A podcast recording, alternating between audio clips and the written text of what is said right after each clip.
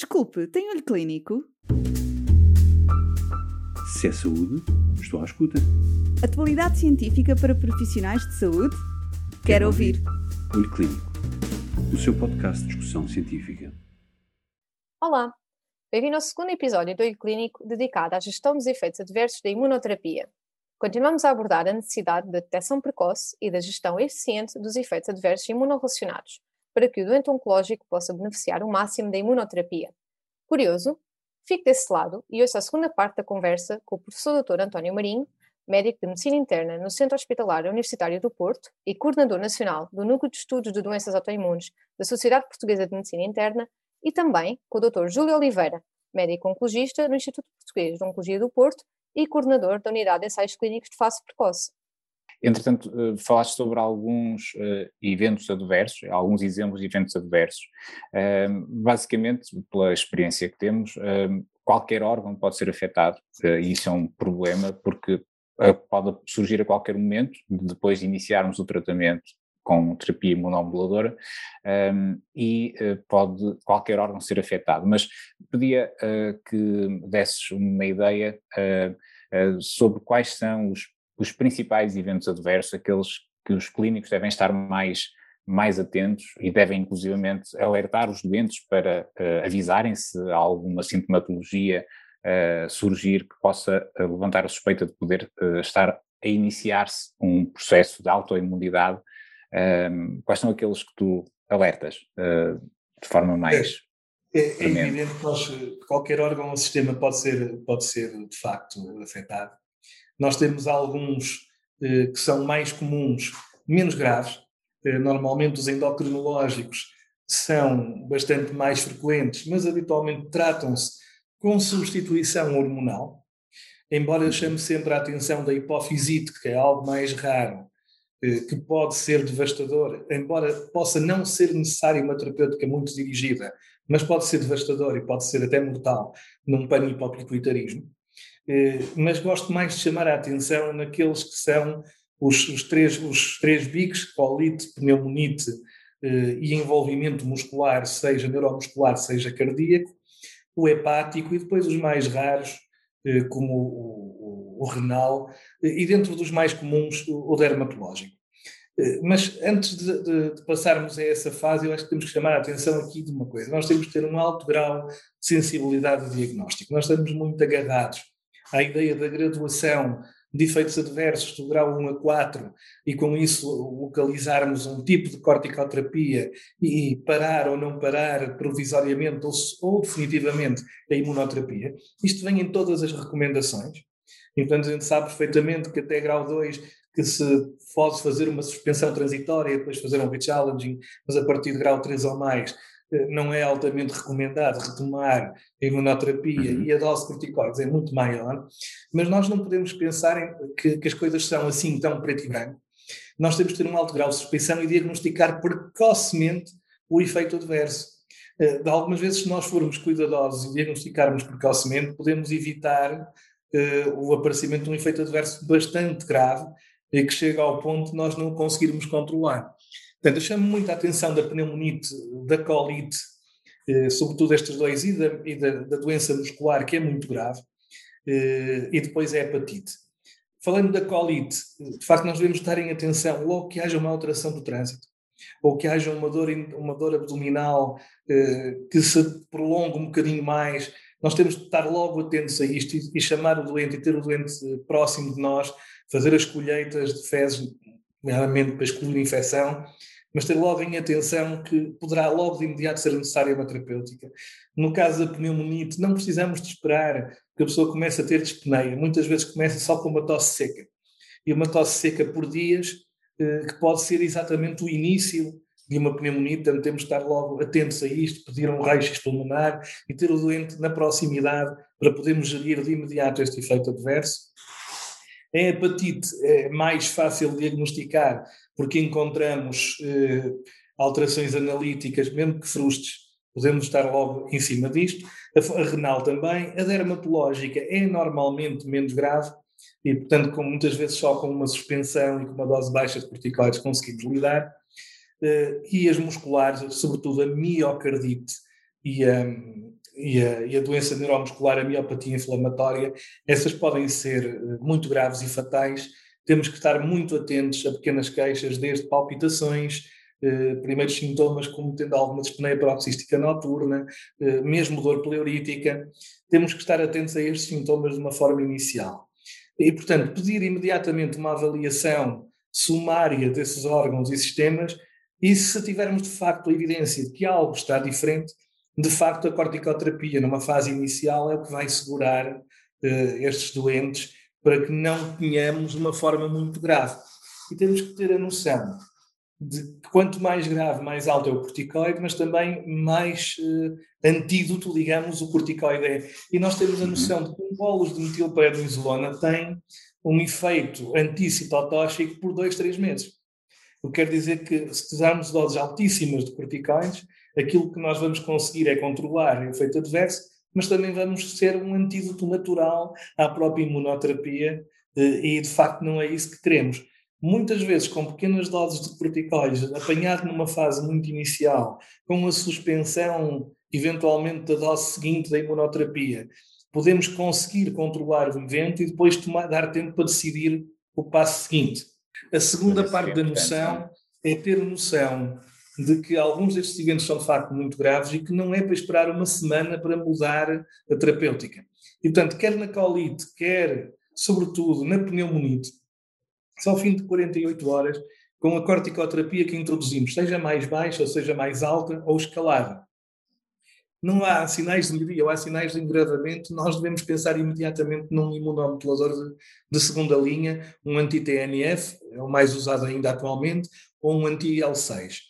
No caso da miocardite, não apostaria num anti-TNF que é pró-arrítmico e tem, e se tiver disfunção, pode nos complicar a vida, e na hepatite é contraindicado, aumenta o risco de, de agravamento da função hepática eh, e os anti-TNFs não devem ser usados, e sim os imunossupressores. Mas ter uma, uma, uma linha baixa para instalar imunossupressão ou imunomodulação de segunda linha, caso não tenhamos de imediato uma, uhum. uma boa resposta.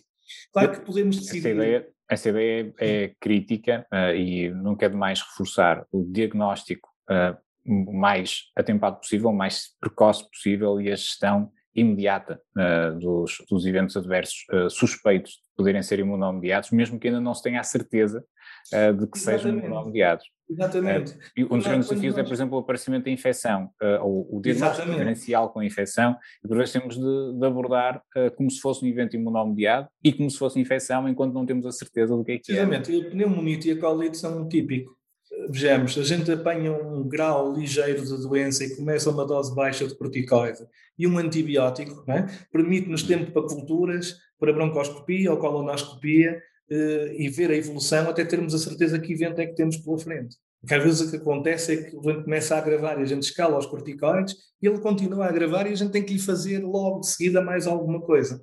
Agora, se diagnosticarmos precocemente, também nos permite excluir atempadamente a infecção. Eh, podemos evitar a necessidade de uma terapêutica mais agressiva, com corticoides em altas doses, por exemplo, se a doença estiver muito má, mas também podemos atempadamente excluir a infecção e não complicarmos e não colocarmos entropia no processo, e sobretudo na colite e na pneumonite. Claro, uh, e isto que, que acabaste de, de, descrever e o exemplo que, uh, que usaste para ilustrar um, é, um, é muito, um, muito exemplificativo de que num futuro próximo nós vamos ter nos, nos serviços eh, que tratam doença oncológica, doentes oncológicos, vão precisar de se reorganizar e de ser capazes de uh, gerir as complicações uh, imunomediadas. E neste processo, neste processo exigente de reorganização, inclusive dos próprios serviços, Quais são aqueles uh, pontos que identificas como sendo mais críticos? Uh, porque, uh, apesar de tudo, nem, nem todos os serviços têm acesso a equipas multidisciplinares que possam gerir os eventos adversos mais complexos e de maior, mais difícil tratamento. Nós temos pontos críticos neste momento eu vejo dois tipos de pontos críticos. Um ponto crítico científico, que é, são dois pontos que eu três pontos que eu acho que são fundamentais discutir, que é o rechallenging terapêutico em doentes com que tiveram efeitos adversos graves da imunoterapia e que não têm outras opções terapêuticas e que devemos equacionar seriamente a manutenção de imunomodulação de segunda linha, nomeadamente infliximab ou tocilizumab, e que provavelmente irão poder fazer terapêuticas combinadas, já existe evidência de que a terapêutica combinada até pode suprir alguns dos mecanismos de resistência à imunoterapia. Esse é um dos pontos e, portanto, é importante podermos discutir esse ponto. Eh, o, um do, o segundo ponto é se nós conseguimos prever o futuro, e, e, prever o futuro significa encontrar biomarcadores que possam prever os efeitos adversos da imunoterapia. Começam a sair agora artigos sobre a monitorização da interleucina 6 e o aumento da interleucina 6 como um marcador de potencial início de ambiente adverso, a queda das células T reguladoras, que é, uhum. obviamente, paralela ao aumento da citotoxicidade, ainda não sabemos bem o cutoff, mas começa a haver alguma evidência que há uma queda significativa de células T reguladoras antes dos eventos adversos, portanto, os biomarcadores. E, e, portanto, do ponto de vista científico, estes pontos são críticos para serem discutidos, porque muitos doentes não têm grandes opções ainda, eh, e de facto poderemos otimizar as terapêuticas. Do ponto de vista, eh, digamos, administrativo de organização de sistemas. Isto implica haver consultas multidisciplinares nos grandes hospitais. Consultas multidisciplinares com pessoas que lidam com autoimunidade, pessoas da oncologia, portanto, uma consulta de grupo eh, clássica eh, que permita discutir a tempo e horas estes doentes nas suas variantes, quer seja nos eventos agudos, quer seja nestas decisões crónicas que atualmente ainda são muito tomadas de forma defensiva. E, portanto, quando um doente tem um evento adverso muito grave, eh, a seguir, o passo a seguir, mesmo que não haja muitas opções, ou não haja nenhuma, será não voltar a fazer. Eu penso que neste momento já há ciência suficiente, já, já há conhecimento suficiente para se discutir isto multidisciplinarmente. Portanto, é necessário consultas multidisciplinares, eh, são, são necessários registros prospectivos destes doentes, do que é que acontece quando introduzimos inovação terapêutica eh, e, obviamente, é necessário que serviços mais pequenos, que não tenham capacidade de se organizar, possam ter acesso a essas consultas multidisciplinares e, atualmente, do ponto de vista virtual, é cada vez mais possível, não é? Poderem se reunir eh, uma vez por semana, duas vezes por semana, com as consultas multidisciplinares nos hospitais que tenham capacidade de as fazer e poder aí tirar as dúvidas e discutir estes casos e discutir estes casos difíceis porque de facto nós podemos acrescentar uma mais-valia terapêutica eh, que, se for decidido eh, unicamente eh, caso a caso e pessoa a pessoa, obviamente não vão ter o discernimento necessário, portanto é, é muito importante uma nova metodologia de consultas de grupo. E temos de ser capazes de, de, aprender. De efeitos adversos, isto é o futuro, claramente. Claro e temos de, de, de, aproveitar essa oportunidade, essa discussão, para aprendermos todos uh, com, uh, com, com isso mesmo. Uh, e exemplo disso, sei que algumas instituições já se estão a começar a organizar. o exemplo concreto da realidade que conheço, no IPO de Porto, está a ser desenvolvido esse esforço de criação de uma equipa multidisciplinar dedicada à discussão e auxiliar na gestão dos eventos adversos imunomediados. Um, isso, sem dúvida, é, é, um ponto crítico, concordo em absoluto. Um, uma questão que recorrentemente tem surgido, cada vez mais tem surgido, é a utilização dos inibidores checkpoint imunológico em doentes com uh, patologias uh, especiais, nomeadamente doentes que sofram de doenças autoimunes. Uh, qual é que é a tua opinião e experiência sobre a utilização de, deste tipo de terapêuticas nesses doentes? Era, era, era, o terceiro ponto que eu tinha há pouco na discussão, mas depois me passou e ainda bem que fizeste esta pergunta, porque ela é importante. Nós, nós evoluímos um bocadinho já nisto, já, já conhecemos melhor dos registros, sobretudo os registros americanos, mas nós temos uma ideia clara que os doentes com autoimunidade que vão ter mais eventos adversos, mais eventos adversos imun, eh, mediados imunologicamente do que os que não têm doenças autoimunes. E a gente sabe atualmente são cerca de metade dos doentes têm. Eh, portanto, não é de, de, pensar que estes doentes são mais simples, não são. E, e havia uma, um conceito um bocadinho errado uh, da parte de quem lida com, com as doenças mediadas imunologicamente, quando há um tumor, vamos suspender a terapêutica de fundo uh, que temos uh, e para podermos depois fazer terapêutica dirigida ao tumor. E a primeira mensagem, talvez a mais importante, é que nunca se faça isso sem se discutir primeiro com as consultas de grupo. Porque, de facto, eh, a melhor terapêutica, a melhor prevenção para esses pacientes não terem eventos é manterem a terapêutica de fundo eh, dentro do possível, mexer o menos possível.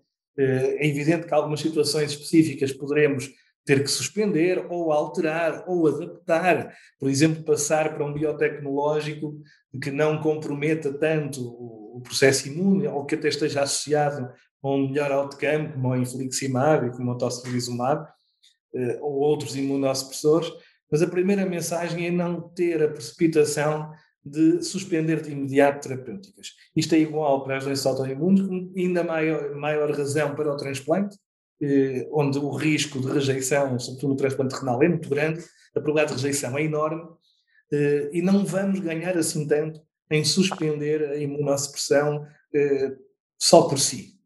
Portanto, esse conceito é importante passar. A gente sabe que é mais perigoso, temos que há mais risco.